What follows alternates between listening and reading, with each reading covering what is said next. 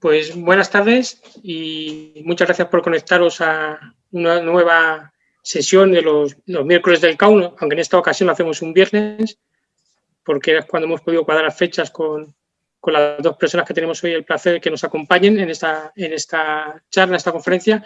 Contamos con, Mónica, Mónica García, que es anestesista y portavoz en la, en la diputada en, la Asamblea por Más Madrid de la, Comunidad de Madrid. Y contamos también con Rosa Cuadrado, que es la secretaria general de la Federación de Sanidad y Servicios Sociosanitarios de Comisiones Obras en Madrid. Muy buenas tardes y muchas gracias a las dos. Y, y nada más, es decir, eh, creo que el tema con el que nos convocamos hoy, la situación de la sanidad en Madrid, y en el título poníamos un título que pretendíamos que fuera llamativo, pero descriptivo de la situación que estamos padeciendo la población que residimos en la, comunidad.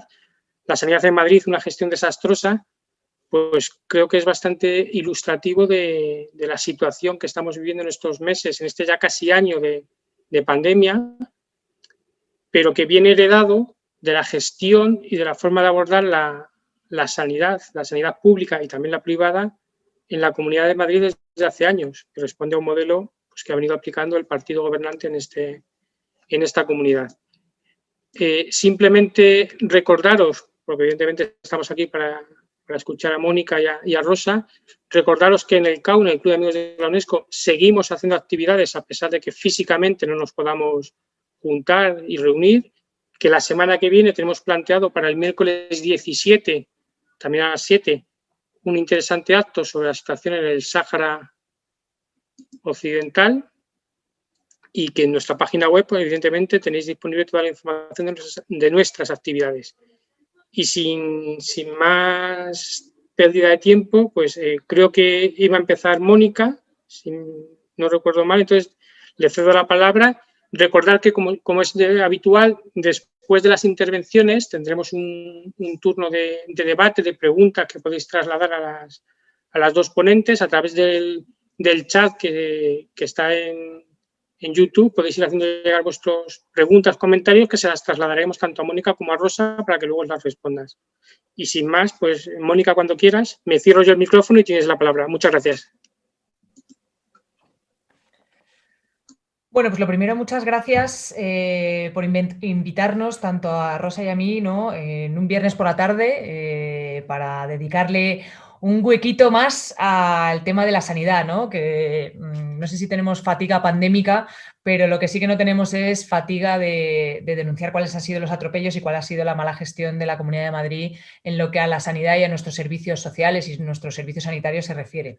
Yo creo que mm, la primera pregunta que yo quería plantear es de dónde venimos. ¿no? Hoy no sé si habéis visto que ha salido una imputación de una directora general, una directora general que de la época de la señora Esperanza Aguirre, de los hospitales nuevos, que viene a ser una de las imputaciones, eh, de estas eh, imputaciones que son eh, un poco marginales, porque al final la imputación tiene que ver con un, con un, hecho muy concreto, de un hospital muy concreto, pero que está englobada dentro de lo que ha sido en los últimos 15 años la política de, de, devastación y de parasitación de nuestra sanidad. ¿no?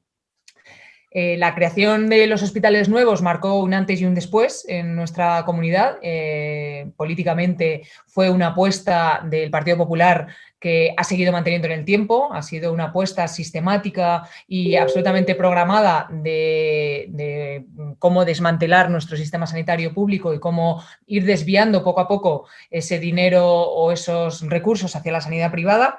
Y esto no es ninguna novedad y tampoco es ninguna, ninguna cosa que le sorprenda al gobierno, porque cuando se lo recordamos, hay una parte en la que se ofenden y claro, es una ofensa eh, que es, difícil de sostener cuando han sido unos gobiernos y siguen siendo unos gobiernos que siguen estando más orgullosos de la parte privada, por decirlo de alguna manera, que de la propia gestión del propio gobierno. ¿no? Entonces, eh, han sido manifestaciones constantes de ese desprecio, de esa falta de, cuidado hacia nuestro sistema sanitario público y que, bueno, pues que es, parte de su, del ADN ¿no? de la Comunidad de Madrid. No por nada somos la comunidad que menos, de las comunidades que menos invierte en sanidad por habitante la comunidad que menos invierte en sanidad por el PIB y eh, la segunda comunidad después de Cataluña que más privatizado tiene su sistema. ¿no? Esto ha sido eh, años y años de, de, desmantelamiento que ya, como os hablará ahora también Rosa sobre la parte de los recursos humanos, sobre la parte de los sanitarios y de los profesionales,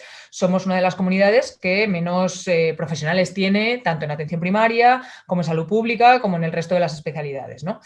Em, ¿Qué lugar ocupa? Eh, una de las preguntas que a mí me gusta hacer es qué lugar creemos que, debería ocupar ¿no? la sanidad dentro de nuestra sociedad. Y creo que la pandemia nos ha venido a, poner encima de la, de la, mesa cuál es el lugar que ocupa, que debería ocupar y que ha estado ocupando. ¿no?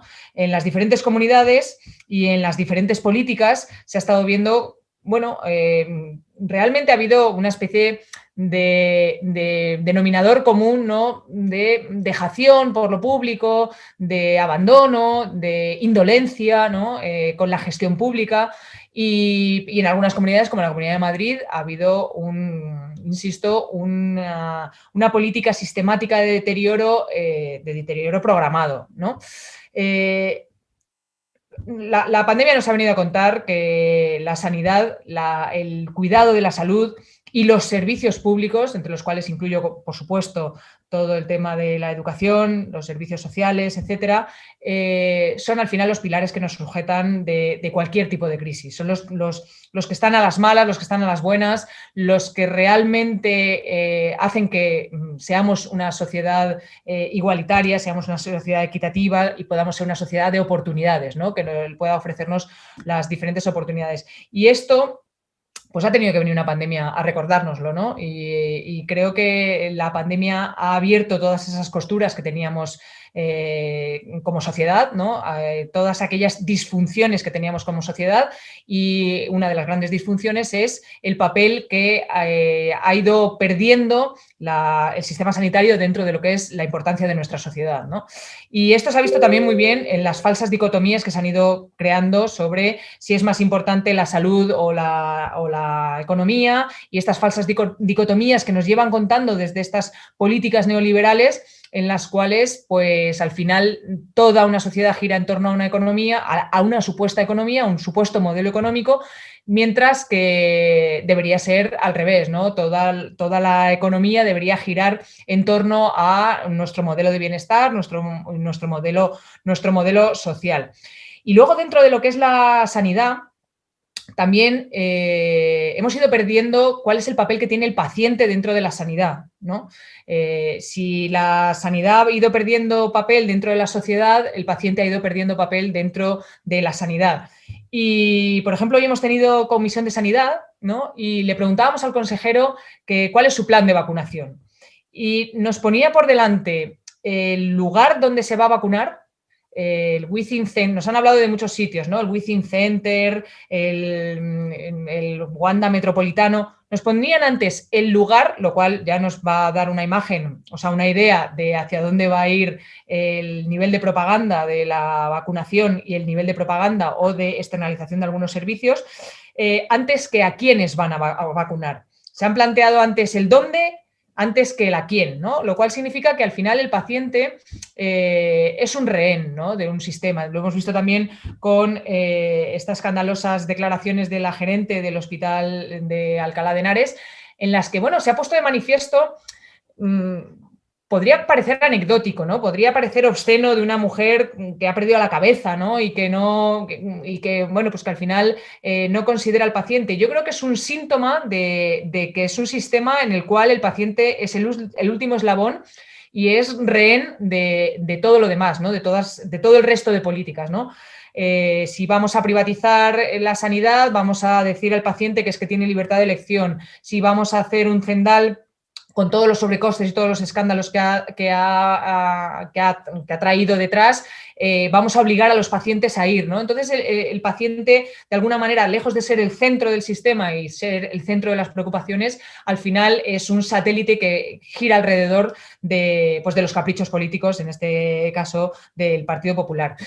A mí me gusta pensar la sanidad como uno de los pocos lugares que nos quedan en, la sociedad, en uno de los pocos lugares que nos quedan en los que hay un todavía cierto mestizaje social, ¿no? Me gusta pensar en las salas de espera como esos lugares donde todavía confluyen mm, todavía un poco, ¿no? No, ¿no? se puede decir que todavía sea, que sea un lugar en el que sigan confluyendo las escalas sociales, pero sí todavía te encuentras salas de espera donde confluyen las diferentes eh, estratos sociales, donde, donde puede confluir el más pudiente con el más necesitado, donde mm, hay un mestizaje social, ¿no? Y entonces, donde cuando entra un paciente en la en, cualquier hospital o en cualquier centro de salud, eh, se convierte en un paciente, ¿no? Deja de ser un ciudadano acaudalado, un ciudadano eh, con, sus eh, estratos sociales o sus dificultades socioeconómicas o sus privilegios socioeconómicos y pasa a ser un paciente.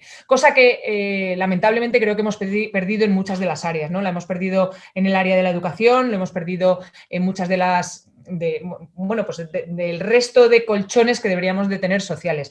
Hoy hemos estado viendo, por ejemplo, un colegio en San Blas, un colegio que, eh, para sorpresa para sorpresa de, todos, lleva cerrado desde Filomena, porque, bueno, pues porque ha sido un colegio que no ha sido rehabilitado, ha sido descuidado durante todos estos años y eh, la, tormenta de Filomena lo que ha hecho ha sido eh, hundir los techos, ¿no? Y esto viene, me ha parecido como una especie de alegoría, ¿no? De, de, recuerdo que del abandono de determinados colegios, de determinadas infraestructuras públicas, ¿no? que, bueno, pues que al final obviamente van a afectar mucho más a estos colegios cualquier tipo de mm, imprevisto, como puede ser el temporal de Filomena, que cualquier otro. Y lo que nos decían es eh, que ellos no solamente son un colegio, son un, son un centro social, ¿no? son una referencia de todo el barrio. Eh, una de las cosas que más les preocupaba es que durante este mes que no han tenido, no han podido tener clases presenciales, habían perdido a 16 eh, alumnos, ¿no? Los habían perdido, ¿no? ya no los localizaban, ya pues de alguna manera habían perdido el contacto social que tienen esos 16 alumnos. ¿no? Bueno, pues esto que, bueno, esta segregación de la cual somos en la Comunidad de Madrid, somos eh, estamos en el podium ¿no? de segregación escolar, eh, todavía en la parte sanitaria seguimos manteniendo cierto, insisto, cierto, eh, siempre con grandes prudencias, cierto mestizaje social y seguimos siendo referencia de, bueno, pues de, un, de, una red común para, todos los ciudadanos. Y la pandemia nos ha venido también a contar que o nos salvamos todos o no tenemos salvación ninguno, ¿no? Y que la red o es amplia y la tejemos entre todos, eh, o la red es fina y, hace que caigamos, ¿no? Y, que, la vulnerabilidad social es una vulnerabilidad compartida y que eh, los determinantes sociales de la salud, lo que determina realmente que tengamos unos más salud que otros, viene condicionado por unos determinantes que son absolutamente políticos, que tienen que ver más con las condiciones socioeconómicas y con las condiciones sociales que, por supuesto, con la genética de cada uno y, por supuesto, con eh, el, mismo el, propio sistema sanitario, ¿no? Con lo cual, la política eh, incide mucho más en nuestra salud de lo que podamos, de lo que podamos imaginar solo por eh, las políticas mm, destinadas a la, a la sanidad, ¿no? Y, y claro, y, esto ha sido inevitable, era inevitable antes eh, ponerlo encima de la mesa, pero es que la pandemia mm, eh, no, tiene escapatoria, ¿no? Ahora no tiene escapatoria. Sabemos, hemos, hemos em, interiorizado ¿no? Una, cosa muy lógica, ¿no? Como son, ¿cómo vamos a hacer con las vacunas? Las vacunas las pagamos entre todos, las asumimos entre todos, pero se las ponemos primero a los más vulnerables. Bueno, lo hemos asumido todos, menos algunos alcaldes y algunos mm, consejeros y una serie de cosas. Pero hemos asumido que eso es lo normal, ¿no? Eh, al final damos lo que en, proporción a lo que tenemos y recibimos en proporción a lo que necesitamos. Una cosa tan básica que nos la ha puesto encima de la mesa la vacunación eh, no la tenemos tan clara ni para el resto de servicios sociales ni para el resto de, sistemas, ¿no? El sistema educativo, el sistema de rentas, etcétera, etcétera. Entonces, eh, creo que esta pandemia, pese a que la señora Ayuso y el gobierno de la Comunidad de Madrid lo han aprovechado como una oportunidad para acelerar esa máquina, ¿no? Esa máquina de repartir contratos de manera obscena, para acelerar esa máquina de, desviar dinero público a la parte privada. eh, para acelerar esa máquina neoliberal que llevan eh, poniendo en marcha desde hace más de 15 años, yo creo que para el común de los mortales, ahora que ahora todos los mortales somos comunes, ¿no? Nos, nos, debería servir para hacer una valoración de dónde estamos, de qué significa nuestro sistema sanitario dentro de nuestra sociedad y de, qué, es lo que hemos hecho, ¿no? Cómo hemos podido perder eh, esa referencia, ese, bienestar, cómo hemos podido perder que la salud, el bienestar tiene que estar en el eje de nuestra sociedad y alrededor del cual tiene que girar el resto, la política, la economía, etcétera. Y eh, aparece ahí una peque. Y, cómo esta gestión desastrosa ¿no? se ha puesto de manifiesto. Creo que tenemos múltiples ejemplos a lo largo de la pandemia de lo que ha sido una gestión desastrosa, ¿no? Múltiples ejemplos de, cómo una política puede ser tan dañina, como todo aquello que hemos intentado cuidar desde, alguno, desde algún punto de vista, como es la prevención de la salud, eh, la promoción de la salud, todo eso que es invisible, ¿no? La mortalidad evitable, los ingresos evitables, toda esa parte de la política que es invisible y que hace que no mm, cree grandes titulares, pues se ha visto absolutamente arrollada pues, por políticas de propaganda, por políticas eh, partidistas y por eh, un, concepto absolutamente equivocado de lo que debería ser la sanidad. Ya termino con lo último, para no enrollarme. Eh, creo que uno de los ejemplos más palmarios es el Zendal, ¿no? el hospital de pandemia Zendal. Eh, ya no solo por los sobrecostes, ya no solo por los escándalos, sino por cómo a partir de una propaganda, a partir de una política partidista, a partir de eh, intentar desviar el foco de lo que realmente nos ha salvado de la pandemia, que es la sanidad pública, eh, pues ha empezado a girar como ha, empezado a girar alrededor todo, los recursos humanos, los contratos, los sobrecostes, todo alrededor de una idea equivocada de qué es lo que necesitamos. No necesitábamos ladrillos, no necesitábamos constructoras, no necesitábamos más contratos, necesitábamos más profesionales, más sanitarios y más cuidado a los profesionales. Hoy le he preguntado a la directora general de Recursos Humanos que qué va a pasar con estos contratos, ¿no? ¿Qué va a pasar con, los compañeros y compañeras que se han llevado al Cendal de manera coaccionada con contratos absolutamente precarios, que seguramente sean los contratos más vergonzosos que ha debido de, firmar el ser más en, todos estos años y eso que ya eh, llevamos una ristra de, contratos vergonzosos? ¿Qué va a pasar con esos contratos? Y nos pueden asegurar que el 1 de junio no van a prescindir de ellos como han hecho con los refuerzos de educación que nos prometieron que se iban a quedar durante este curso y al final han sido cesados, ¿no? Eh, bueno, pues eso, es eh, una vez que se han confundido las prioridades, no tanto confundirlas como, como, relegarlas, ¿no? Relegar las prioridades de los pacientes, relegar las prioridades de los sanitarios, relegarlas a un segundo plano de una, bueno, pues de una, de una estrategia política muy clara de desmantelamiento y de privatización y de desvío de los, de los fondos públicos. Nada más. Pues muchas gracias, Mónica. Eh, de hecho, bueno, ha sido. O sea, que pensé que ibas a tener más tiempo, pues tendremos luego más tiempo para, el debate. ¿Quieres saludar? Tengo por aquí una, de mis peques. Bueno, pues eh, si quieres, cierra tu el micrófono, Mónica, y Rosa, cuando quieras ya, eh, tu turno para, pues para la, ponencia inicial. Os recuerdo que luego cuando terminen, cuando termine este caso Rosa, tendremos luego un espacio para preguntas o debate de las cuestiones que os parezcan más relevantes. Cuando quieras, Rosa, me apago yo el micrófono. Bueno, pues buenas tardes y muchas gracias por haberme invitado a este foro. A ver, yo le he dicho a Mónica eh, antes pues que comenzara ella porque para que introdujera ese aspecto político que al final es el que condiciona eh, tanto el funcionamiento de nuestra sanidad pública como las políticas que pueda haber en recursos humanos. ¿no? Lo que pasa que también es verdad que es un riesgo eh, intervenir después de Mónica. Mónica es una mujer muy expresiva, comunica muy bien y es que además yo que soy de barrio, en mi barrio dirían que tiene muchísimo poderío. Entonces, eh, ahora ya me, siento un poco cohibida. bueno, pues eh, la verdad es que una gran parte de todos los recortes eh, en sanidad de, en la Comunidad de Madrid ha ido con cargo a la reducción de plantillas.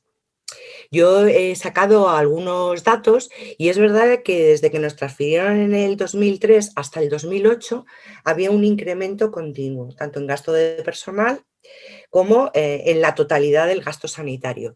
Pero a partir del 2008 y hasta el 2014 se redujo en 525 millones de euros el dinero de la masa salarial del personal, del personal de la Consejería de Sanidad. Eh, esto tuvo dos causas. Por una parte, la reducción de ese 5% que nos aplicaron a todos los empleados públicos y otro, la reducción de plantillas que hubo. La reducción de plantillas que en parte vino con todos estos planes de estabilización y de contención del gasto que lo que hicieron fue, en primer lugar, incrementarnos el número de horas y eso fue pues una oportunidad, una oportunidad para la Comunidad de Madrid. Esas, ese paso de 35 a 37 horas semanales y su cómputo anual, que suponía 17 días más de trabajo, pero que en cambio también supuso la reducción de las plantillas, el que no se renovaran muchos contratos, y ahora hablaremos de la tasa de temporalidad tan altísima que tenemos, lo que facilitó efectivamente pues que todas estas personas no fueran renovadas y que al final pues no se hiciera una actividad que no se puede hacer con dos horas y media más a la semana, sino que requiere eh, más plantilla. No, eh, durante todo este tiempo he sabido que hemos sufrido una acumulación cada vez mayor en listas de espera quirúrgica, listas de espera diagnóstica y sobre todo un deterioro de la atención primaria que yo no sé si es un camino sin retorno en la actualidad. Yo como dato pues me he sacado las plantillas. La última memoria o la más antigua que hay del SERMAS es del 2011. Entonces, he sacado la del 2011. En diciembre del 2011 había 75.074 trabajadores. En, en, el 2016 el porcentaje del personal fijo era del 64,14% y el total de personal, eh, el personal, el total de personal que había era de 70.171 personas. Es decir, ahí ya había habido un incremento de 5.000 profesionales. Es verdad que poco a poco y a partir de, del 2014, 2000, se empieza otra vez a recuperar plantilla, pero os diré que en la última memoria que hay, que es la de diciembre del 2019, hemos llegado hasta los 73.570 lo cual quiere decir que todavía hay, eh, tenemos 1.920 eh, efectivos menos de los que teníamos en el año 2011. Es que se dice muy pronto. Al igual que, por ejemplo, el presupuesto de primaria en el año 2019, que es el último presupuesto que se ha elaborado, fue el primer año desde el 2008 en que superó esa cantidad asignada en el 2008. Es que parece increíble pero ese ha sido eh, el, efecto mm, que ha tenido eh, en el deterioro de la atención primaria. Eh, si miramos la plantilla de diciembre del 2020, porque claro, hay una cosa muy curiosa, la Dirección General suele emitir una plantilla en diciembre y preferiblemente también en julio, Ahí están pues eh, todo el personal temporal que se contrata para las sustituciones, con lo cual se incrementa un poquito más, ¿no? Entonces, en la de diciembre del 2020, que están las 10.000, me parece que ahora son 11.000 contrataciones que se supone son de COVID, eh, ahora mismo hay 83.597 a diciembre del 2020. El personal temporal que hay eh, interino y eventual es del 44, o sea, 44.361. Quiere decir que es más del 50%. El número de interinos que hay es de 30.257. Ahí sí es verdad que nos sale más o menos la cifra porque nos salen unos 14.000 eventuales, que teniendo en cuenta que debe haber unas 11.000 contrataciones del último año, pues aproximadamente es el número, sale el número de eventuales que llevan más de dos años y que eh, se les debiera eh, ofertar un contrato de interinidad. ¿no? A ver, ¿qué ha pasado con, con, con todos estos profesionales que hemos ido perdiendo. Eh, no los hemos recuperado, evidentemente, porque no interesaba por las políticas de austeridad, también por, las políticas, por la política neoliberal y que al final es mucho más fácil eh, tener proyectos privatizadores sin personal estatutario, sin personal fijo y es verdad que también las tasas de reposición que ahora mismo está en el 105%, me parece, pero que hemos tenido años que han estado al 50, que han estado al 60 y que al final eh, lo, no te imposibilitaba o nos ha ido imposibilitando recuperar toda la plantilla que perdimos en esos primeros años, a partir del 2009, 2010, 2011. Esa plantilla nunca la hemos recuperado y ahí están unos 10.000 profesionales que, nos faltan, que deberíamos tener, porque también en todo este tiempo hay un millón mm, de personas más, un millón más de población, aunque curiosamente en vez de 15.000 y pico camas, no me acuerdo, ahora tenemos 12.000. Esas 15.000 eran solamente, solamente de centros públicos con gestión pública y ahora esas 12.000 están englobadas en las memorias del ser más, también con las camas que tienen todos los modelos PFI que tenemos en la Comunidad de Madrid. O sea que también hemos perdido eh, camas. Eso y un poco lo ha comentado antes Mónica, pues eso evidentemente hace que tengamos la tasa de seguros privados más alta de toda España.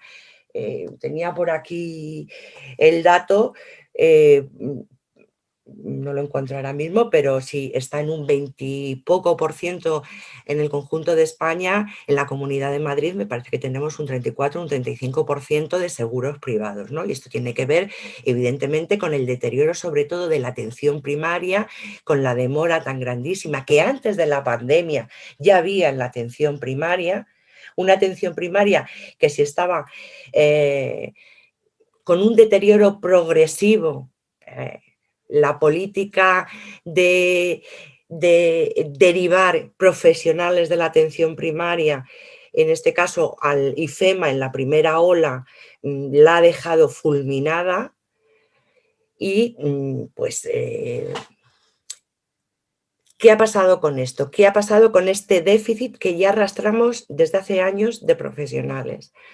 Pues al final, cuando la Comunidad de Madrid eh, dice que va a contratar, evidentemente ya lo ha dicho Mónica, no a tiempo ni lo que debiera, pero cuando empieza a contratar profesionales para los hospitales y para los centros de salud, eh, esos déficits, hay muchas gerencias, esos déficits que son estructurales, que no son coyunturales por la pandemia, pues muchas gerencias ven la oportunidad de cubrir con ellos necesidades que tienen de facultativos especialistas, de enfermería, de todas las, de todas las categorías, pero que vienen de atrás y que impiden el, un adecuado funcionamiento de los centros y de los servicios. Y efectivamente eh, se contratan, pues tengo aquí eh, la cifra, se contratan, por ejemplo, 1.335 facultativos especialistas, eh, se contratan 4.224 enfermeras, 2.854 mm, técnicos en cuidados auxiliares de enfermería. Pero un ejemplo a mí me parece muy significativo es el de los facultativos especialistas. Porque claro, eh, nosotros eh, como todas las organizaciones sindicales y yo creo que además pues todas las fuerzas políticas que tienen dos dedos de frente y, que miran por la sanidad pública madrileña y por los ciudadanos madrileños, apostamos porque eh, había que conservar esos contratos. Claro, no es que hubiera que conservarlos, eh, vamos a decir así, porque estuviéramos en un pico pandémico, no, había que conservarlos porque había un déficit estructural, porque ya los profesionales después de la primera ola que a mi modo de ver no tuvo nada que ver, como mm, lo que tuvimos en Madrid a lo que en, aquel momento hubo en el resto de España, no tienen nada que ver tampoco las cifras que tenemos ahora con las que teníamos a últimos del mes de marzo. Eh, estaban ya muy cansados, necesitaban las vacaciones y como pasa ahora mismo y estamos a principio de año, se debían días y horas porque se había doblado, eh, no se había librado, eh, los profesionales habían dado el resto.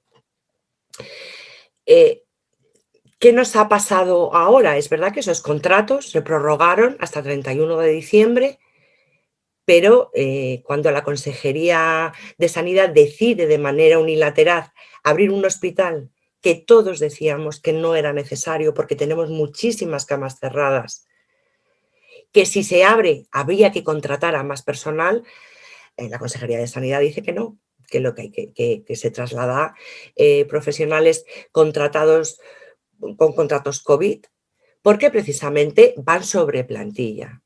Claro, estamos partiendo del hecho de que no van sobre plantilla, de lo que, lo que están cubriendo son necesidades estructurales que ya tenían los centros sanitarios. Y claro, resulta pues que de todos estos 1.300 médicos, pues eh, eh, me estoy haciendo mayor y veo mal letra pequeñita. Había 335 de atención primaria, médicos de familia, 102 de urgencia, pero había otros muchos contratos de unas 30 o 40 especialidades que algunos tenían que ver y otros nada tenían que ver con el COVID. Mm, se habían contratado eh, una treintena de oncólogos porque son necesarios, porque eh, eh, mm, eran plazas que en un momento dado de personas que, por ejemplo, se habían jubilado y que con las tasas de reposición no se había podido volver a contratar entonces, claro, ahí tenemos un problema. Ahí tenemos el problema eh, no solo con los médicos, sino con las enfermeras, eh, con, los TKEs, con toda la plantilla. Eh, personal que detraes de un hospital que hace falta, donde siguen ingresando pacientes, donde además esta vez se intenta conservar en la medida de lo posible una actividad, vamos a decirlo, programada, hace inviable eh, esta duplicidad, o sea, el que, el que, de donde quitas lo que se ha dicho siempre, si se ha desvestido un santo para vestir a otro. Eh, a nuestro modo de ver eh, como organización sindical, pues evidentemente nosotros hemos medido medidas cautelares ante esa resolución que sacó de manera unilateral la consejería. Hemos metido en el juzgado una demanda por vulneración de derechos fundamentales. A todos los profesionales que quieran que se vean afectados, estamos dispuestos a denunciarlo. Pero bueno, es verdad que al final hay veces que tendrá un poco de impotencia. Tendrá impotencia eh, porque, fijaos, esto ya lo vivimos eh, con los traslados que se hicieron al principio también voluntarios y luego forzosos a los nuevos hospitales cuando eran empresas públicas. Eh, metimos una denuncia y la ganamos. Pero claro, personal funcionario estatutario vamos al contencioso administrativo. Entonces la sentencia salió tres años después. Tres años después es muy complicado y la sentencia decía que se, eh, vamos a decirlo así, se deshiciera todo el proceso y que todo el mundo retornara a su sitio de origen. Eh, tres años después no puedes hacer eso, no puedes ejecutar esa sentencia. Había mucha gente que en su día a lo mejor no había, no había querido ir, pero había ido y se encontraba a gusto. Y aparte cada movimiento que haces en sentido inverso también supone el desplazamiento de personas que están en el centro de origen. Y esta quizá, esa lentitud que también, me imagino que por falta de recursos que también tiene nuestra justicia, pues es verdad que tiene una repercusión directa en, esa patente de corso con la que se crea ahora mismo la Consejería de Sanidad para eh, tratar a los profesionales, yo creo que con un desprecio absoluto, ¿no? A unos profesionales que lo han dado todo, que se ha visto que lo han dado, por ejemplo, eh, en el Filomena otra vez, todos aquellos que pudieron acercarse a sus centros de trabajo se acercaron, se estuvieron, doblaron turnos, los triplicaron, los cuantiplicaron. Sabemos que hay gente que se pasó dos días seguidos allí Pero la consejería poner no pone nada de su parte. Y cuando, mm, aparte de, la, de una carta de agradecimiento que recibimos todos los profesionales en nuestros correos del consejero y de la presidenta por los esfuerzos, eh, le pides cualquier otra compensación, es decir, eh, compénsame no dándome más trabajo, compénsame eh, generando empleo y contratando. Compénsame pagándome lo que hago por exceso de jornada porque no tengo más remedio y no me puedo negar eh, a un precio razonable. Compensame eh, de, alguna manera mm, que vamos a decirlo así, que sea mm, patente, que sea percibible por mí como una recompensa. Pero nada de eso ha pasado. Y es verdad que todo esto que oímos en la tele, que lo ha dicho Mónica, es un sentir, es un sentir generalizado de estar eh, de unos profesionales. Y aquí, mira, yo lo voy a decir de la pública y de la privada, que también tuvieron muchísimo, muchísima implicación en, la primera ola, que en unos momentos tan difíciles como han sido y tan largos, porque mm, ya llevamos un año prácticamente, eh, se han entregado, han, han puesto todo su esfuerzo, que tiene un coste, que tiene un coste mm, ya no solo físico, sino yo creo que uno psicológico que va a perdurar más en el tiempo y que va a dejar mucha, muchas más cicatrices que el físico, que a lo mejor luego con dos meses eh, te recuperas. Pero el caso es eh, lo que os decía al principio, estamos a principio de año y a los profesionales ya se les debe bueno, eh, nosotros lo solemos cuantificar por centros, decenas de miles de horas y estamos a mes de febrero. Entonces, mm, pues bueno, tenemos realmente un problema, una tarea eh, ardua por delante y, muchísimas, muchísimas dificultades. Yo no sé si me he extendido mucho o mm, si está bien la cosa. Estás en tiempo, o sea, si quieres añadir algo más en esta primera intervención, pues si no, luego, digamos, paramos aquí y ahora voy dando paso a algunas de las preguntas o cuestiones que han salido, como, como queráis. Vale, perfecto. Vale, pues eh, me están pasando ya algunas de las de las de las preguntas, digamos, por, parte del foro, eh, pero también quería yo trasladaros una, una, pregunta, o vosotras que conocéis mucho mejor, evidentemente, que yo, del la cuestión de la sanidad y cómo se gestiona. Em, hace dos legislaturas eh, ya hubo un intento serio por parte de entonces del Partido Popular de privatizar directamente partes de la, atención sanitaria. En aquel momento hubo una movilización, digamos, la llamada Marea Blanca, que consiguió en gran medida revertir o, o parar ese proceso de externalización, privatización de centros de atención primaria, cederlo, etcétera. No sé en, qué medida eso se paró y, digamos, ahora dos legislaturas después nos impacta la pandemia. Ahora parece que formalmente no hay una privatización, podríamos decirlo, es decir, de lo, de lo público, pero lo público está como congelado y todas las necesidades sanitarias se están cubriendo, no reforzando lo público, sino ampliándolo, digamos, la atención fuera del circuito de la, de la sanidad pública como derecho y más como una subcontratación de, servicio. Entonces es como una especie de privatización en frío, es decir, congelamos lo público y el aumento de la oferta de servicios la canalizamos a través de la privada. Es decir, esa sensación, no sé si responde a una realidad, vosotras que conocéis muchísimo mejor el funcionamiento de la sanidad de Madrid, si está pasando y si es algo sistemático, es decir, no sé, bueno, quiero que deis vuestra opinión y luego os voy trasladando más preguntas, comentarios. Quien quiera de las dos. ¿Empiezo yo? Vale. Eh, sí, a ver, claramente la privatización que propuso Lasqueti era una privatización que estaba, que fue una privatización obscena, que tenía que ver con la impunidad que habían, que ellos detectaban que habían tenido al, por haber ido privatizando poco a poco pequeñas parcelas, pequeñas no, grandes parcelas, ¿no? Desde que la Fundación Jiménez Díaz pasó a ser eh, de una empresa privada y pasó a, formar parte de un fondo de capital riesgo, que fue en el 2003, luego con los hospitales de, la, de Aguirre, con este modelo PFI o hospitales hipoteca que nos tienen hipotecados durante 35 años o lo que sea, eh, en el 2012 lo que hay es, una, es, una, es un redoble, ¿no? es una apuesta bastante chapucera por parte del gobierno, por parte del señor Laschetti, pero que básicamente yo creo que estaba basada en la impunidad, ¿no? En, el, bueno, pues si hemos privatizado hasta aquí y, no ha pasado nada, pues ahora seguimos, ¿no? Ahora ya vemos que hay algunas imputaciones de esas privatizaciones, pero desde ese momento la máquina privatizadora no no ha cambiado.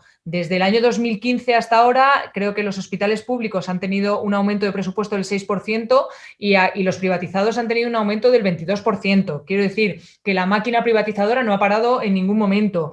Y, sí que es verdad que ha habido, yo insisto, ha habido eh, impunidad de todas estas eh, maniobras soterradas de privatización. Nosotros acabamos de presentar una ley de anticorrupción en sanidad porque el tema de la corrupción en sanidad es una cosa que se habla mucho en Europa, que ya hay muchos países que tienen agencias anticorrupción y, en España mm, parece que la corrupción ocurre en todos los lugares menos en la sanidad, ¿no? Cuando sabemos que hay corrupción en las compras, que hay corrupción en el trasvase de fondos, que hay corrupción en, el, abuso de poder ¿no? que hace el gobierno y la consejería sobre, determinadas, sobre, determinados aspectos de la sanidad y lo público siempre está debajo de la alfombra, ¿no? Y en la gestión de esta pandemia se ha visto cómo se ha hecho todo lo posible porque mm, la, sanidad pública no saliera victoriosa ¿no? de ninguno de los de ninguno de los de, de, ninguna de las olas. ¿no? En la primera ola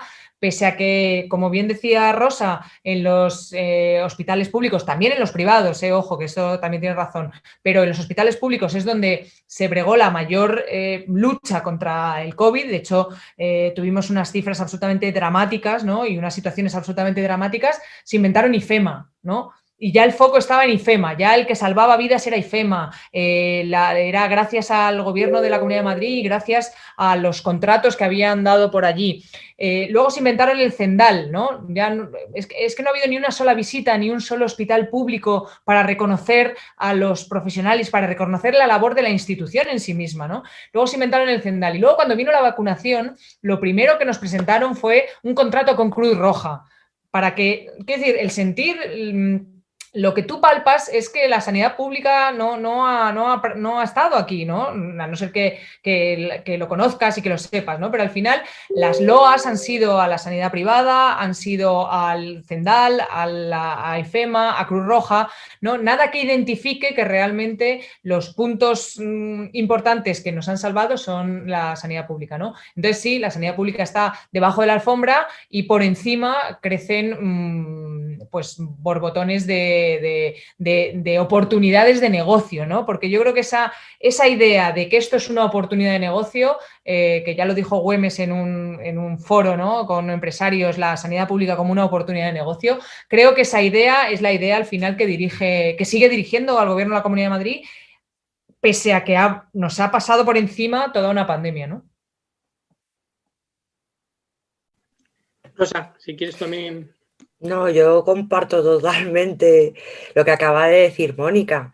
Eh, a mí me parece, es verdad que, el sector sanitario es uno de los sectores en los que no solo hay más corrupción, sino eh, que es más factible que la haya pero sin embargo, eh, aquí, y no es aquí en Madrid, porque en realidad debería o podría haber eh, sistemas de control o una legislación a nivel nacional que también posibilitara que haya unos sistemas de control, pero no lo hay. Entonces, eh, mm, Madrid, con... Bueno, yo es que en mi mente recuerdo Esperanza Aguirre, Ignacio González, Cifuentes, y ahora eh, Ayuso. Entonces, mi trayectoria o todo lo que tiene que, es todo lo mismo, es un continuo y sus políticas son una continuidad. Es verdad que cuando la pretendieron eh, la privatización de los siete nuevos hospitales, solo hubo una cosa por la que le salió mal y es eh, que había personas dentro, que había profesionales que provenían de hospitales de la sanidad pública más allá de que había una pequeña parte que ya habían sido contratados por la empresa pública, pero seguía habiendo muchos y eso eh, complicó las cosas. También por lo que hablaba antes, por ese efecto dominó que tenía y que de alguna manera todos pensamos que si se movía una ficha era un dominó. iba a haber un movimiento generalizado y que todos vimos amenazados nuestros puestos de trabajo. Eso, más allá de, que caló el mensaje en la ciudadanía de la privatización, fue lo que posibilitó esa marea blanca. Entonces, eh, yo creo que luego, a partir de ahora, o sea, esa lección la aprendieron, que es lo malo. O sea, esa lección está aprendida. El laboratorio central eh, se ha renovado el contrato el año pasado y ha seguido privatizado, más allá de que sería totalmente factible que volviera a la gestión pública y cualquier centro, podría decir hasta el central, es susceptible de que en un momento dado eh, pase a manos privadas, ¿no?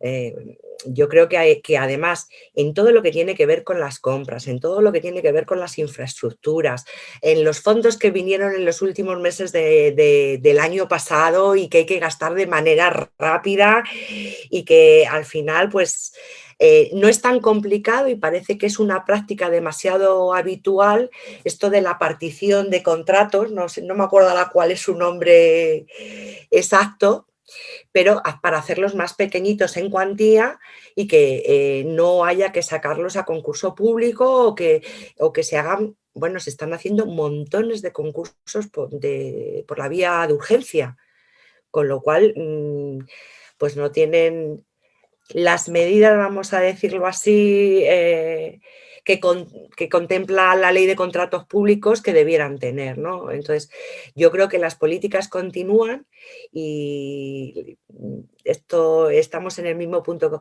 Estamos en peor situación, estamos en peor situación porque tenemos una sanidad pública más tocada y yo quiero insistir mucho y sobre todo una atención primaria que está muy, muy deteriorada y que es, el, eh, es la primera puerta a la que accedemos los ciudadanos eh, que ahora mismo hay centros de salud mm, que no tienen pediatras o que les falta más del 50% de su plantilla de médicos de familia. Hay centros de urgencia que están cerrados y que no, mm, no se van a abrir próximamente y que es posible que empiecen a cerrar eh, eh, provisionalmente, vamos a pensar, centros de atención primaria por falta de plantilla. Y eso tiene que ver con las políticas de recursos humanos, con las políticas de precariedad, pero también eh, entiendo yo que tiene que haber una intencionalidad en no poner el remedio para que esto no suceda. No vale decir, es que no hay profesionales. No, es que claro, eh, los profesionales se nos han ido a otras comunidades, porque si yo le ofrezco un contrato de seis meses, que además no te lo renuevo, si no, no, te, no te vas cuando yo quiero a otro sitio y en otra comunidad me ofrecen una interinidad o me ofrecen un contrato en el que yo me sienta eh, más seguro, pues evidentemente no voy a coger el de aquí. Entonces yo creo que tiene que ver mucho con las políticas de recursos humanos, con, eh, lo poco que se incentiva eh, aquí a los profesionales y bueno, un poco con la desmotivación y el maltrato que antes estábamos hablando, ¿no? Y eso en sí mismo es un peligro para la sanidad pública, el deterioro de nuestros servicios. Vale, si queréis os voy comentando. Em, como van pasando, no sé si también tenéis acceso vosotros al chat, si no lo voy yo, eh, os lo voy comentando, voy trasladando. Son varias, he ido poniendo comentarios, preguntas, os, traslado varias de ellas y, contestéis si queréis un poco por, no ir respondiendo a cada pequeño comentario que nos han hecho las personas que están participando en el, en el acto también desde, desde el otro lado de sus pantallas. Mira, nos pregunta eh, o nos eh, plantea Manuel Ortiz que expliquemos bien, o que sí, dice, explica bien de quién son las responsabilidades sanitarias respecto al tema de las residencias tanto en la primera fase como en la segunda. Eh, entiendo lo que no ha cambiado, evidentemente, de una fase a otra las responsabilidades. Planteaban también, eh, nos planteaba también Manuel, o preguntaba si hay personal cualificado suficiente para toda la campaña de vacunación masiva que se nos viene, que ya estamos empezando y que se nos viene, si nos viene encima con, la enorme cantidad de dosis y de vacunación que va a que realizar en las próximas, que ya se está realizando, semanas y meses. Y y, os incluyo otro par de comentarios de, Ángel, de Ángel Villa, que también nos planteaba dos cosas. eh, por un lado, decir, con el tema este de, la situación de la sanidad en Madrid, no solo echar la culpa, o planteaba él, no solo echar la culpa a la derecha, sino, eh, sino también hacer autocrítica desde la izquierda, plantea Ángel Villa, es decir, de lo que se ha hecho, de las políticas que se han defendido, y hace una referencia a eh, que él plantea que todo este desastre comenzó hace más de 20 años con la aprobación de la ley 15-97, que creo que era de nuevas formas de gestión. Bueno, yo sé de, qué va la ley, no recuerdo exactamente el nombre. Creo que, entendéis a qué se está refiriendo Ángel con su, y si queréis de momento traslado esos comentarios, pues si queréis contestarle y vamos, os voy tratando luego otras intervenciones más del foro. Quien queráis de las dos, podéis empezar o comentar al respecto. Vale, em, sobre la pregunta de Manuel Ortiz, que la podrá también decir Rosa, eh, las responsabilidades de las residencias, eh, las responsabilidades y las competencias son de las comunidades. Nos han intentado decir que las responsabilidades y las competencias son de un Estado que, mm, al cual, eh, por, lo, menos en lo que al Ministerio de Sanidad se refiere, ha sido un ministerio absolutamente adelgazado y jibarizado durante todos estos años para que no, o sea, que, no ha que era una de las Marías ¿no? de los ministerios. De hecho, eh, siempre se ha considerado como el, ministerio un poco para, para, hacer los trueques políticos. ¿no? Y las competencias y las responsabilidades son de las, de las de las, de las autonomías y otra cosa es que el Estado sea capaz de poner unos marcos comunes y unos marcos generales y establecer leyes comunes y, eh, bueno, pues eso, encasillar de alguna manera hacia dónde tienen que ir las políticas, ¿no? Pero luego al final son las comunidades las que tienen que cumplir la ley. Si es que tenemos un problema en la Comunidad de Madrid y es que no se cumple la ley, no se cumple la ley de contratos, lo que decía antes Rosa de los fraccionamientos, no se cumplen las leyes. Entonces es muy difícil también que eh, ante ese marco general, pues eh, las comunidades al final hacen un poco de reino de taifas. Eh, sobre la vacunación. Eh, la Comunidad de Madrid hemos sido capaces de vacunar a 1,3 millones de personas eh, en 10 semanas de la gripe. Hace nada, hace dos meses y medio. Y además lo hemos hecho de una manera ordenada, sin muchos, mm, sin muchos fuegos artificiales, sin muchos sin muchos cacareos y sin, muchas, sin mucho problema. Te llamaban, eras un paciente de más de 65 años, eras un paciente vulnerable, te llamaba tu médico de cabecera, tu enfermera del centro de salud, te daba cita. Se hacía una campaña de vacúnese, llamabas, pedías cita, ibas a tu centro de salud y te vacunaban. Si hacemos una extrapolación para vacunar al 70% de la población que es uno de los eh, ítems a los que se quería llegar en, verano, si 1,5 millones de madrileños los hemos vacunado en 10 semanas, en 9 meses, en 7 meses, eh, tendríamos que poder, si tenemos dosis, eso también es verdad, si tuviéramos dosis, podríamos vacunar a nuestra población. Mm, de una manera con refuerzos, obviamente, necesitamos refuerzos porque lo que no podemos volver a hacer es sacar a la enfermería que se está dedicando a otras tareas y que obviamente tiene que, suplir, o sea, tiene que cumplir la asistencia de sus propios pacientes, sacarla solo para que vacune. Entonces, obviamente, no hay comunidad, excepto la Comunidad de Madrid, que no se haya planteado, ni ningún otro organismo que no se haya planteado que para vacunar, para hacer una actividad extra, tienes que tener eh, eh, profesionales extras pero mm, yo es que no, no, no, no veo muy, o sea, veo que están poniendo por encima, por delante,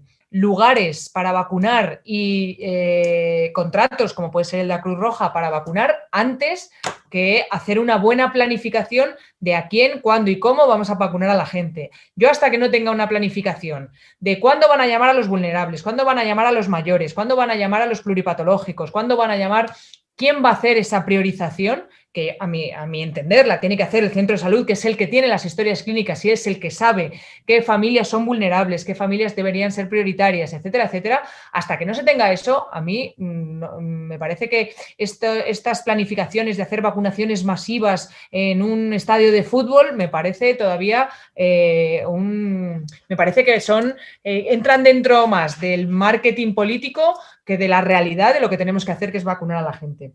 y luego la autocrítica de la izquierda. Yo creo que eh, la autocrítica de la izquierda es que a veces la izquierda es eh, exageradamente crítica. ¿no? Eh, y con, nosotros mismos.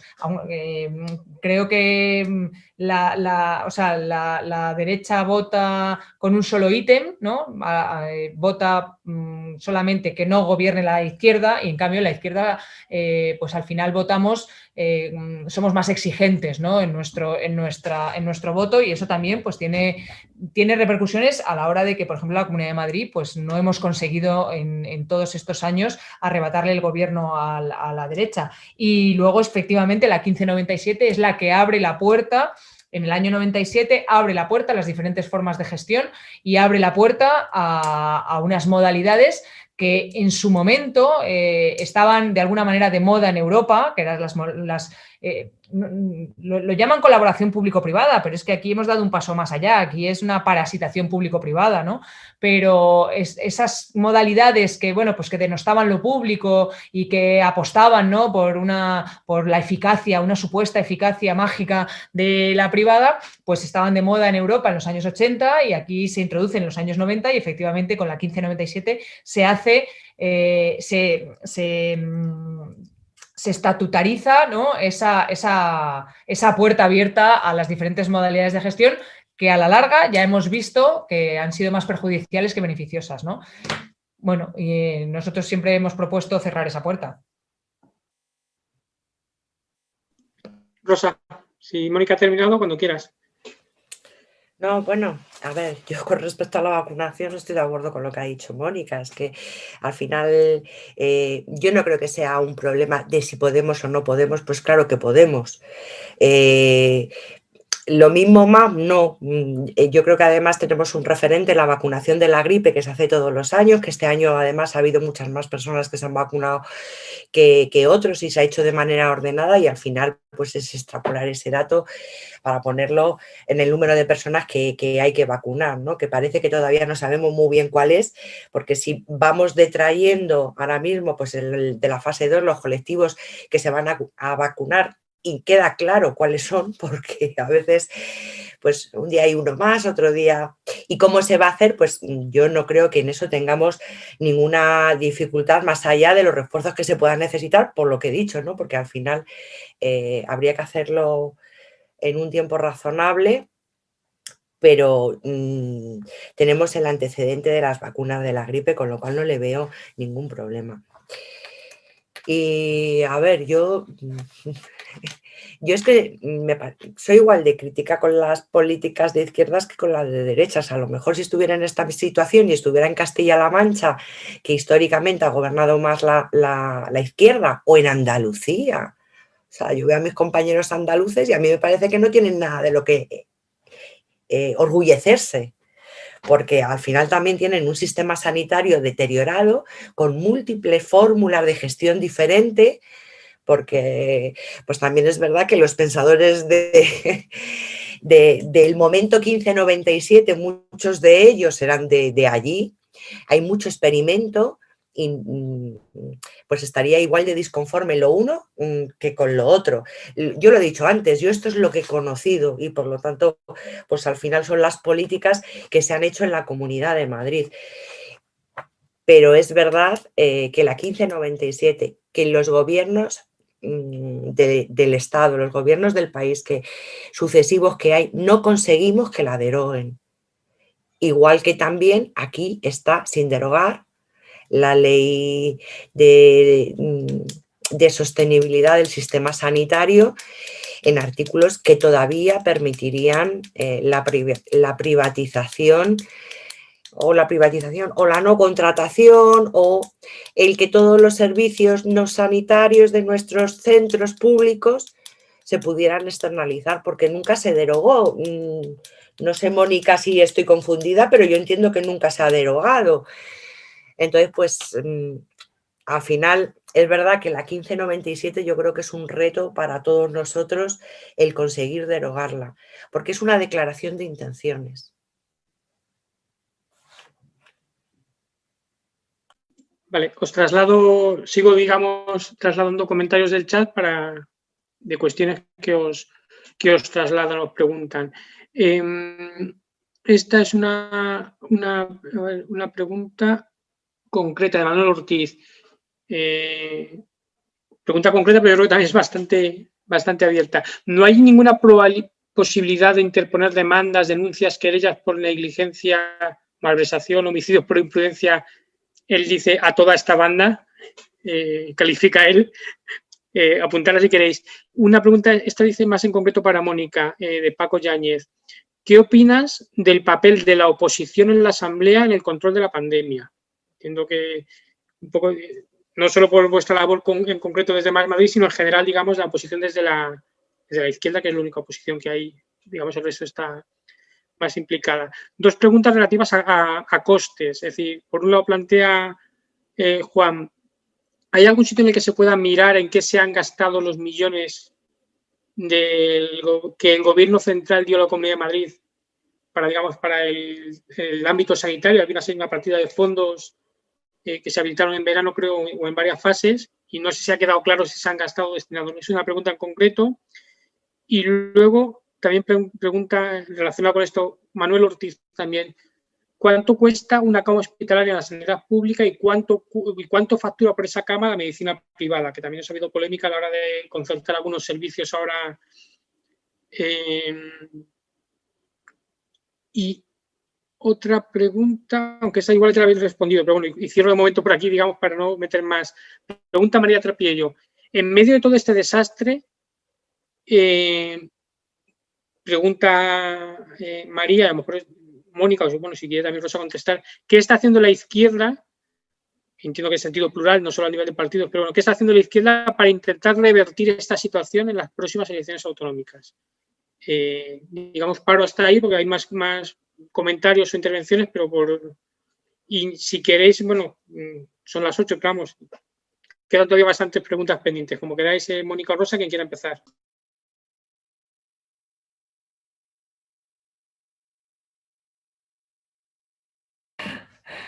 Vale, empiezo yo.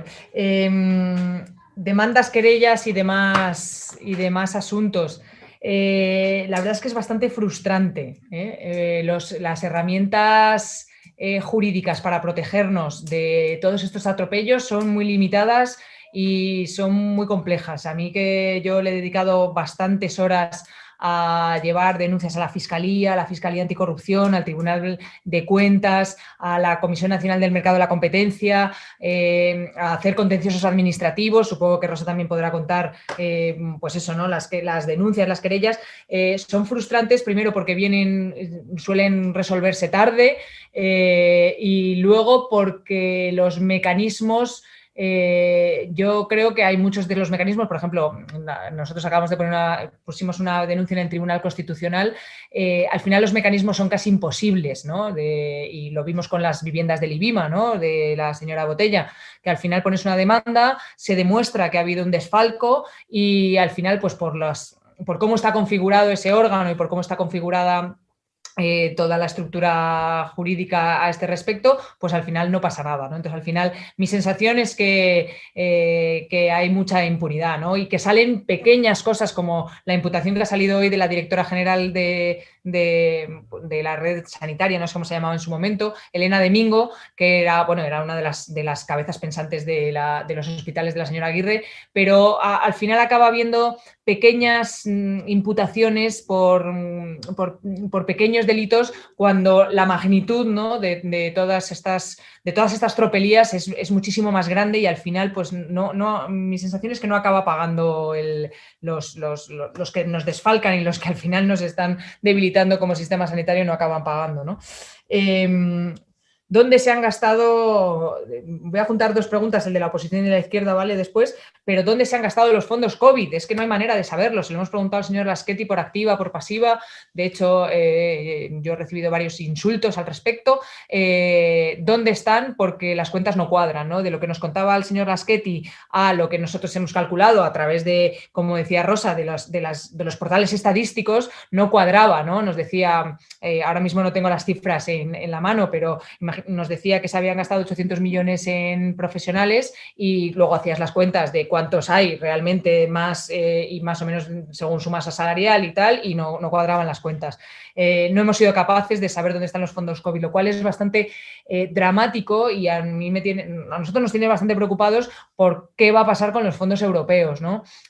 los fondos europeos deberían de utilizarse para reconstruir todo nuestro sistema y mucho nos tememos que se van a seguir utilizando para lo mismo que se han seguido utilizando, ¿no? Para, eh, para cubrir deuda, para cubrir déficits, para seguir pagando eh, bueno, pues pagos con la privada antigua. Tenemos que recordar que tenemos casi 800 eh, millones de deuda con Quirón, que no es poco, que a ver cómo lo pagamos eso. y bueno, pues para seguir con esa máquina. Entonces no, no hay mucha manera. ¿Cuál es la factura pública y cuál es la factura privada? Pues la factura privada está engrosada en un 40%, básicamente. Eh, es verdad que calcular el coste de las camas es complejo porque cada hospital tiene un coste de las camas según la propia complejidad de un hospital. No es lo mismo lo que cuesta una cama de hospital de un hospital terciario como el 12 de octubre, que tiene eh, de alguna manera la tecnología más puntera, que tiene trasplantes y que tiene o sea, una logística muy cara que la de un hospital eh, primario más pequeñito que, bueno, pues que, tiene, que tiene de alguna manera menos gastos fijos. Pero aún así, eh, la factura que nos ha pasado la privada es una, es una factura cara. ¿no? Ya lo sabíamos, sino básicamente lo que ha pasado con la privada no es tanto que se les haya pagado una factura, sino que se les ha rescatado. ¿vale? La, privada ha sufrido en estos meses, ha sufrido pues, una debacle económica y básicamente pues, les vamos a rescatar. Mm, eso es así y, ya está. ¿no? Em, ¿Qué hace la izquierda para revertir la situación? Pues la verdad es que mm, trabajar como mulas. Eh, trabajar lo que podemos, hacer lo que podemos eh, y, yo creo que acertadamente algunas veces y otras veces equivocadamente, no lo dudo, pero, pero creo que, trabajamos mucho. ¿Qué, qué pasa con la oposición? Pues bueno, pues cada grupo parlamentario yo creo que tiene, tiene sus propias idiosincrasias, tiene sus propios conflictos ¿no? de, interés en el sentido de que eh, nosotros desde Más Madrid somos la única fuerza que somos netamente madrileña y que nos, nos debemos a la región de alguna manera, pero hay otras fuerzas políticas pues, que también tienen que, que, tienen que compaginar las diferentes estrategias que se tienen a nivel del gobierno central, etcétera, etcétera. ¿no? Pero creo que todos estamos, estamos, llevamos mucho tiempo haciendo una oposición bastante rigurosa, bastante leal ¿no? en cuanto a los datos, en cuanto a no utilizar fake news, en cuanto a no utilizar la política de barro. ¿no? Y, pero bueno, mm, estamos en la era trampista. Eh, es verdad que aunque Trump ha perdido las elecciones, sus métodos y su metodología, que tiene una muy buena sucursal en la Puerta del Sol ahora mismo con la señora Ayuso, pues funcionan, funcionan en muchos aspectos. Y entonces hay una parte frustrante ¿no? que tiene que ver también con este conglomerado mediático, social, político, eh, en el cual, pues bueno, pues no solo el trabajar mucho y trabajar con rigor y trabajar defendiendo, ya digo, lo hemos hecho en los tribunales, lo hemos hecho en la asamblea, lo hemos hecho en las calles, etcétera, etcétera, no, eso no siempre da todos los frutos que querríamos, ¿no? Pero bueno, no por eso vamos a dejar de hacerlo. Rosa, si quieres. Sí, a ver, yo me quería referir eh, a algo que se ha dicho y que a mí me frustra mucho, ¿no? Y es la dificultad para llegar a los tribunales. Es muy complicado, es muchísimo más complicado de lo que mm, cualquiera puede pensar. Eh, nosotros, por ejemplo, una de las cosas que, que conseguimos llegar que aceptara la fiscalía en primer lugar, porque es que al final tiene, eh, la fiscalía tiene que ver motivos suficientes para eh, que aquello que tú crees que es motivo de un delito llegue a un tribunal.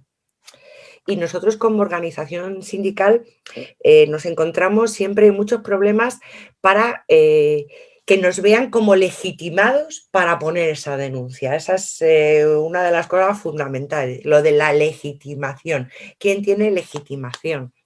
Es decir, eh, nosotros tenemos muchas dificultades y la última la hemos tenido con una residencia. Estaba en un estado lamentable, mandamos fotos, teníamos fotos y no lo hemos conseguido. Y, porque luego es eso, a lo mejor si eso mismo eh, lo hace eh, el hijo de uno de los residentes, ahí ya sí está legitimado. Pero nosotros como organización sindical, que nosotros somos una organización con un componente sociopolítico, que también defendemos nuestros derechos de ciudadanía, los pasados de, una escuela, de una educación, pero también los futuros, ¿no? Una pensión, eh, una vida digna cuando somos mayores. Pues eh, tenemos muchísimas dificultades. Y yo como anécdota voy a contar eso, que nosotros, eh, no sé si recordáis el Gregorio Marañón y todas las pruebas de clínicas privadas que se analizaban en el laboratorio de anatomía patológica del Marañón. Lo llevamos a la fiscalía, lo llevamos con un cerro de pruebas. O sea, yo tuve en mi despacho muchísimo tiempo las placas con distinto código. O sea, era totalmente mm, palmario, evidente que allí había habido mm, una malversación, un fraude. Eh, bueno, cuatro años después, eh, al final ha salido la sentencia o ha habido un fallo por parte del tribunal y es muy de, a ver, es desmoralizante porque al final eh, a mí me parece que se estaban malversando fondos públicos durante muchos años, durante mucho tiempo, pero sin embargo eh, no, yo no he visto o yo no he sentido que realmente se haya penalizado a todas las personas que estaban involucradas en, esas actuaciones. ¿no? Al final, pues una de las personas falleció eh, y ahí pues mm, típicos movimientos de que a la persona que ha fallecido y para la que no va a tener un coste, pues es por decirlo de alguna manera al que se le imputa principalmente de todos aquellos males. Y luego eh, eh, yo me acuerdo que la cuantificación que se hizo del coste público que había tenido aquello era ridícula. Es que eh, era decir, pues han, malversado 60.000 euros. Dices, pero bueno, si llevan años y años y años. Sí, sí. Entonces es muy, es muy frustrante y muy desesperante porque es muy difícil, es muy difícil en cualquiera de los casos. Os he comentado, ahora os comento este y antes he estado también comentando lo que nos había pasado cuando denunciamos los movimientos que se habían hecho con los profesionales, eh, las movilidades forzosas que se habían hecho con los profesionales con los nuevos hospitales y pasó lo mismo. Eh, nos pasó también, denunciamos en otra ocasión eh, que a los mm, médicos de primaria, a los médicos de familia de primaria, eh, se, había una incentivación en base al control de las incapacidades temporales y lo ganamos. Pero nos pasó lo mismo, lo ganamos. O sea, cuando llega la sentencia al cabo de cuatro años, tú no puedes pedir a esos profesionales que devuelvan todo el dinero. Es que mm, entonces no puedes ejecutar las sentencias. Y en aquellos casos que, que ya son de alguna manera, que van por la vía penal, que, es, por ejemplo, el caso que os estoy contando del Marañón, pues es lo mismo, ¿no? Que al final el resultado para todo el esfuerzo, todo el coste y toda la implicación, porque al final tuvo que haber eh, una persona física, un, un anatopato, no lo digo, pues eh, que era el que de alguna manera encabezó aquella demanda porque nosotros como organización ya tuvimos problemas para tener participación en todo el proceso, a pesar de que los abogados eran de comisiones obreras.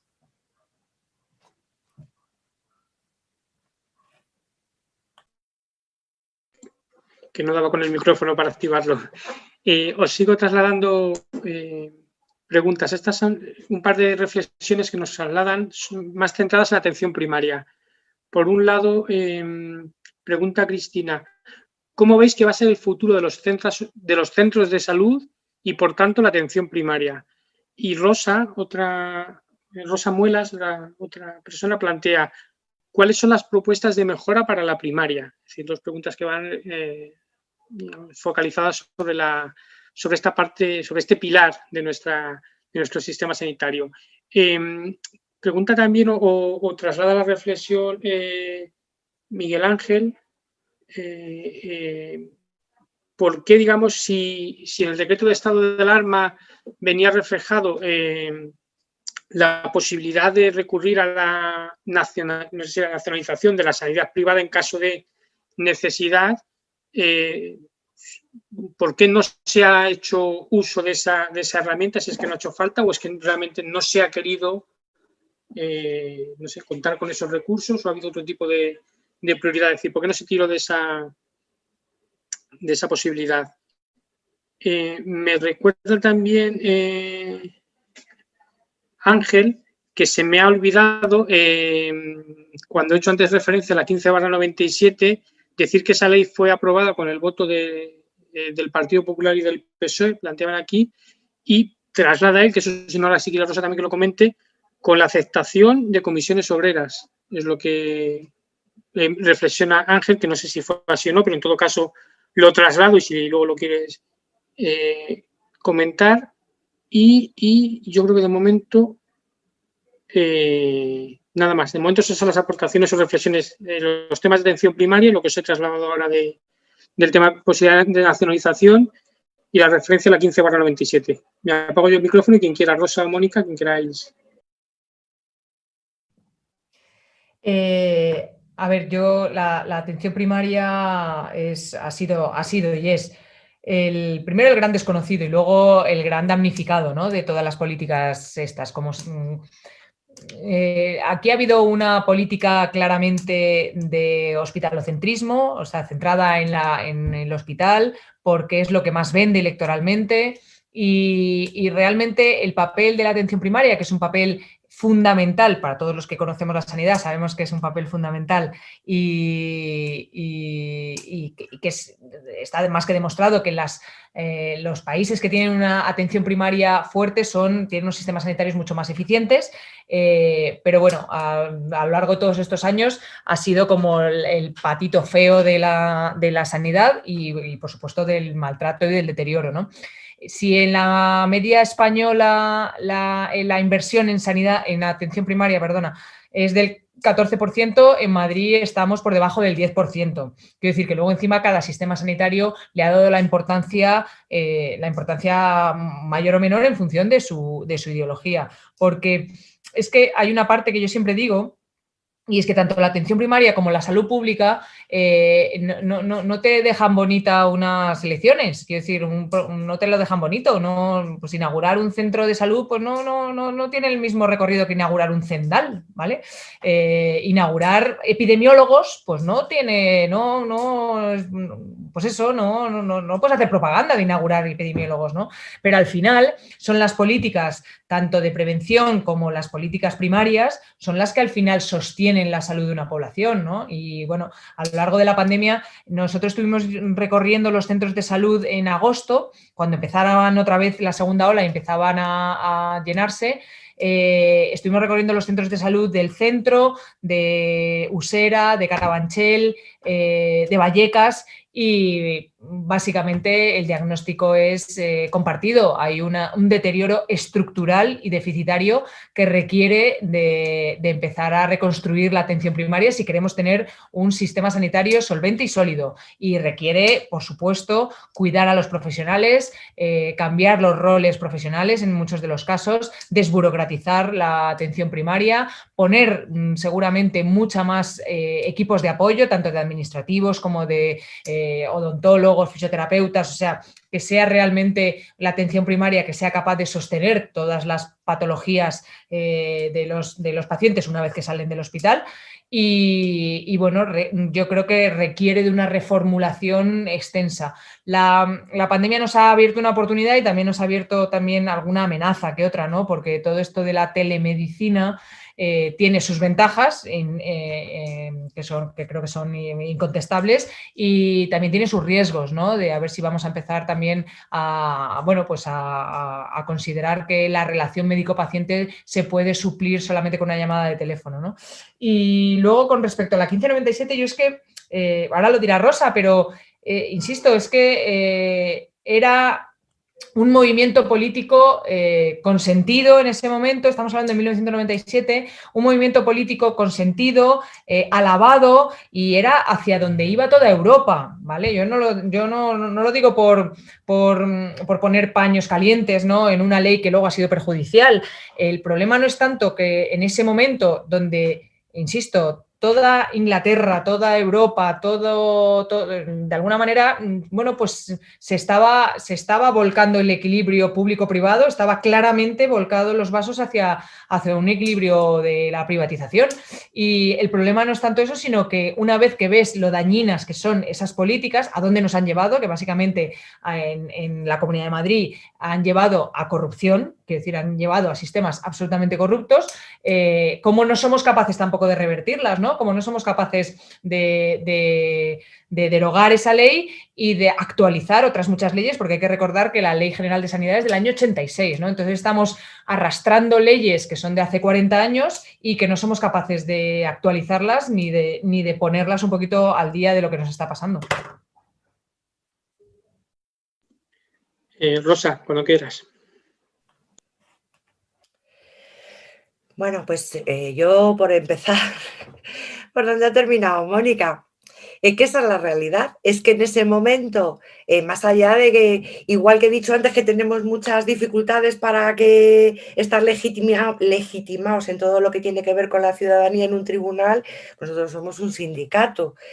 Y en aquel momento, pues me imagino eh, que no hubo una oposición frontal o era el momento, era el momento.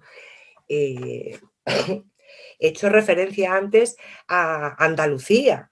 Andalucía, en aquel momento, el gobierno de la nación eh, y, en, y, en, Andalucía, que mayormente han sido gobiernos socialistas durante todo este tiempo, pues es, verdad que ha aplicado, a lo mejor de una manera menos lesiva. O sea, yo antes he dicho, pues no me gusta eh, el análisis, el, laboratorio que tienen de experimentos en atención primaria, en fundación, en centros de investigación asociados a centros hospitalarios. Eh, tienen ellos un nombre particular de nombrar a todo aquello que es del sector público sanitario pero, eh, mm, pero no, tiene una gestión tradicional, vamos a decirlo así. ¿no? Eh, a ver, desde hace mucho tiempo, y como ha dicho Mónica, o sea, cuando ves el riesgo que la permanencia de cierta legislación tiene, en este caso para el sistema sanitario, eh, comisiones obreras, la organización, la confederación, eh, empieza a declarar, vamos a decirlo así, pues en, sus documentos congresuales, uno que está en contra de la privatización y que se debe derogar la 1597 y lo hace sistemáticamente pues cada cuatro años, cada vez que eh, se, renuevan los órganos de gobierno y tal. Yo creo que eso no merece mm, darle más vueltas. O sea, eh, Comisiones Obreras como organización eh, está posicionada eh, a favor de los servicios públicos, de la defensa de los servicios públicos, de una financiación adecuada de los servicios públicos y de una gestión directa de los servicios públicos. Bueno, mm, estábamos... ¿Qué le pasa a la primaria? A ver, la primaria lo, eh, he comentado antes. yo mm, soy de atención primaria, y yo entré en la atención primaria con la tarjeta sanitaria en el año 91. Entonces yo recuerdo a mis compañeros que tenían entonces la misma edad que yo, que éramos todos jóvenes eh, y a ver, lo que había era ganas de sacar adelante eh, un modelo de atención primaria basado en la prevención, basado en la promoción, basado en la educación para la salud, y había entonces medios. Y antes lo he dicho, o sea, hubo una financiación progresiva de la atención primaria hasta, hasta el año 2008, mm, 2004, progresiva y continua. Entonces sí que se daba. Yo recuerdo que en esos últimos años, y me estoy refiriendo del 4 al 8, Pues, eh, por ejemplo, en la enfermería, eh, en los objetivos a, alcanzar, pues ya no he empezado a no haber esos objetivos de educación para la salud, con lo cual al final te estaban castigando si ibas a un colegio a, dar una charla, si ibas a una asociación a dar una charla, y de alguna manera eh, se fueron menguando los recursos para todo eso que debiera ser la, actividad fundamental eh, de la atención primaria, más allá de la asistencial, ¿no? Evidentemente. Entonces, mm, tiene remedio, pero tiene remedio con una financiación suficiente y adecuada. Lo ha dicho Mónica. Eh, la financiación en conjunto de la sanidad pública del país es insuficiente. Y nosotros pensamos que la del país y la de cualquier, sobre todo, por ejemplo, la de la Comunidad de Madrid, la Comunidad de Madrid que tiene un Producto Interior Bruto muchísimo más alto que, que la mayoría de las comunidades, ¿no? y que eh, al final, pues aproximadamente el 7,2 del Producto Interior Bruto se debiera utilizar en, la sanidad pública. Y de eso el 25%, el 25 debiera ir a la atención primaria. ¿no? Dices, ¿cuántos profesionales dirías tú ahora mismo que hacen falta? Pues yo te diría 500 médicos, 2.000 enfermeras y, y 1.000 auxiliares administrativos o personal administrativo en su conjunto para las unidades. Y faltan odontólogos, y faltan fisios, y faltan trabajadores sociales. Entonces, eh, ¿qué necesita? Financiación y voluntad. Eh, quería añadir, porque además eh, la última vez que coincidí con Mónica fue también hablando de la atención primaria y ella lo ha dicho, o sea, lo que tampoco podemos ir ni nos puede engañar la administración a los profesionales es con que la, con que la atención primaria vaya derivando a la teleconsulta, a eso que nos venden también por la tele, a los cierres de los centros a las 6 de la tarde, a, justificar esa mm, falta de financiación y esa falta de voluntad política por la mejora de la atención primaria, engañándonos con estas cosas. Es un modelo que nunca, pues como ha pasado con la atención a la dependencia, como ha pasado en, general con el estado de bienestar, modelos que nunca se han llegado a desarrollar del todo, pero que eh, lo que necesitan para, eh, a lo mejor no vale el modelo de hace 30 años, a lo mejor tenemos que reinventar el modelo, pero solamente hace falta dos cosas, financiación y voluntad política.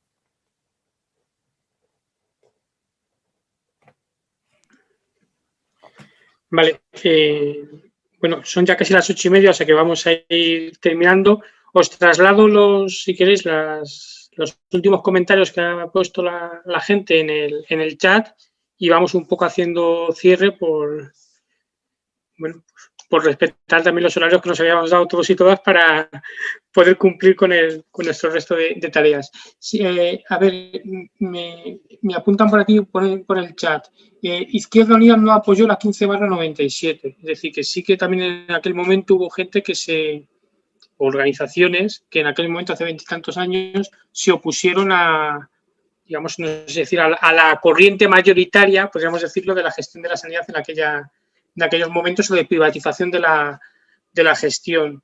Em, esta pregunta, bueno, os traslado el comentario, vosotros decís si lo queréis eh, contestar o no. Eh, me preguntan, ¿Consideran que Ayuso, populismo y derechismo aparte, está mínimamente cualificada para dirigir la Comunidad de Madrid?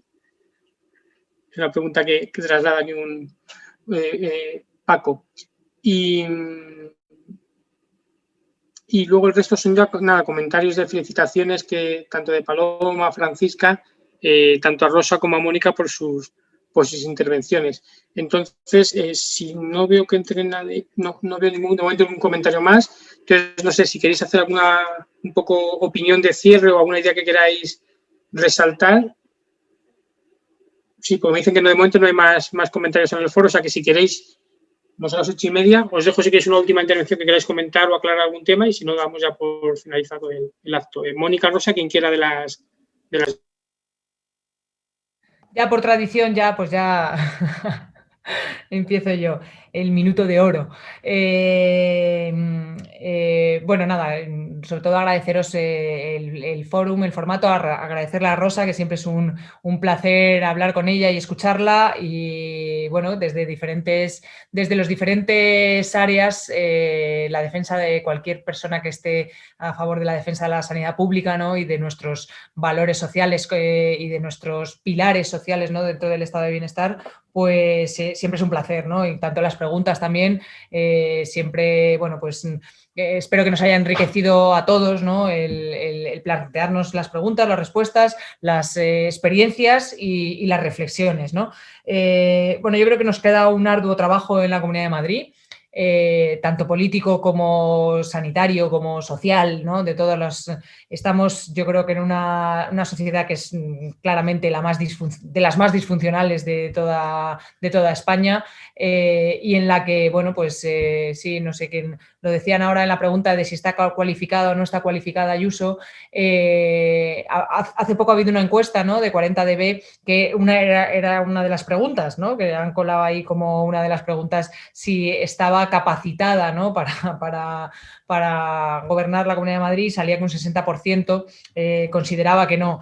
Pero yo creo que la señora Ayuso es un síntoma de, todo un sistema político mm, que, bueno, que, ha, hecho agua realmente, ¿no? que el Partido Popular eh, no, podemos tener más datos de, cómo se puede llegar ¿no? al, barro político eh, más profundo de, dentro de, dentro de lo que es la política, tanto en la manera de ejercerla como en la manera de, ¿no? de o sea, la manera de ejercerla eh, políticamente, me refiero a, sus políticas, como la manera de, ¿no? de hacer una política trampista, aguirrista y, bueno, y de tratar a la oposición, de tratar a los sindicatos, ¿no? de, hacer, pues eso, una, lex artis política que a mí la verdad es que se me atraganta bastante y me, cuesta bastante, ¿no?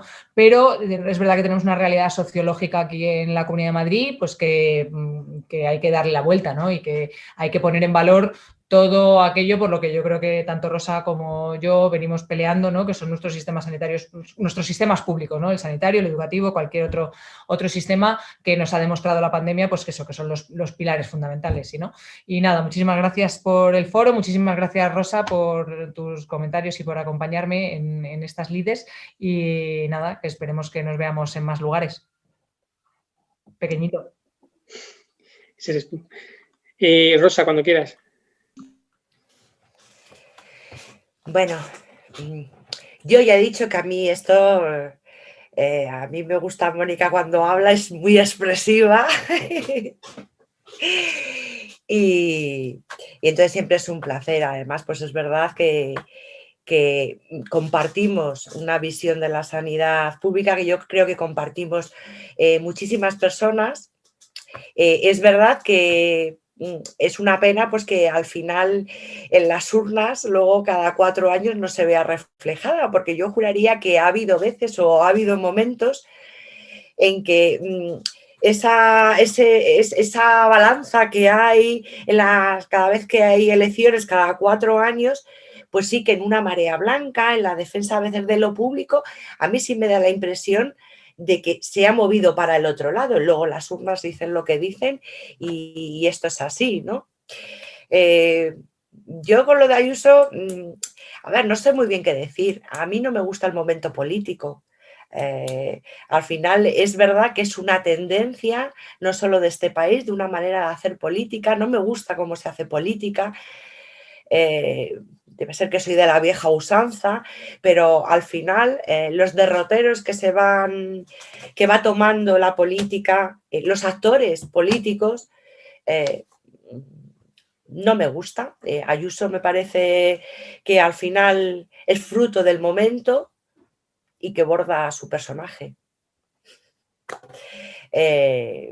entonces, yo sí creo que que merece la pena. Es verdad que en los últimos tiempos, tiempos que son muy difíciles con la pandemia, que es verdad que es todavía más difícil eh, aglutinar fuerzas, pues ah, no puedo nada más que invitar a todas las personas que, hoy estén eh, en este foro, que luego lo vayan a ver en diferido, pues a que participen en todas esas movilizaciones en la que ya hay una gran confluencia de movimientos sociales, eh, incluso políticos, y que mm, en este caso, pues en defensa de la sanidad pública, porque yo creo que, que siguen siendo necesarios, siguen siendo necesarios como denuncia, pero también reivindicando que otra manera eh, de hacer política es posible y que otro modelo sanitario también es posible.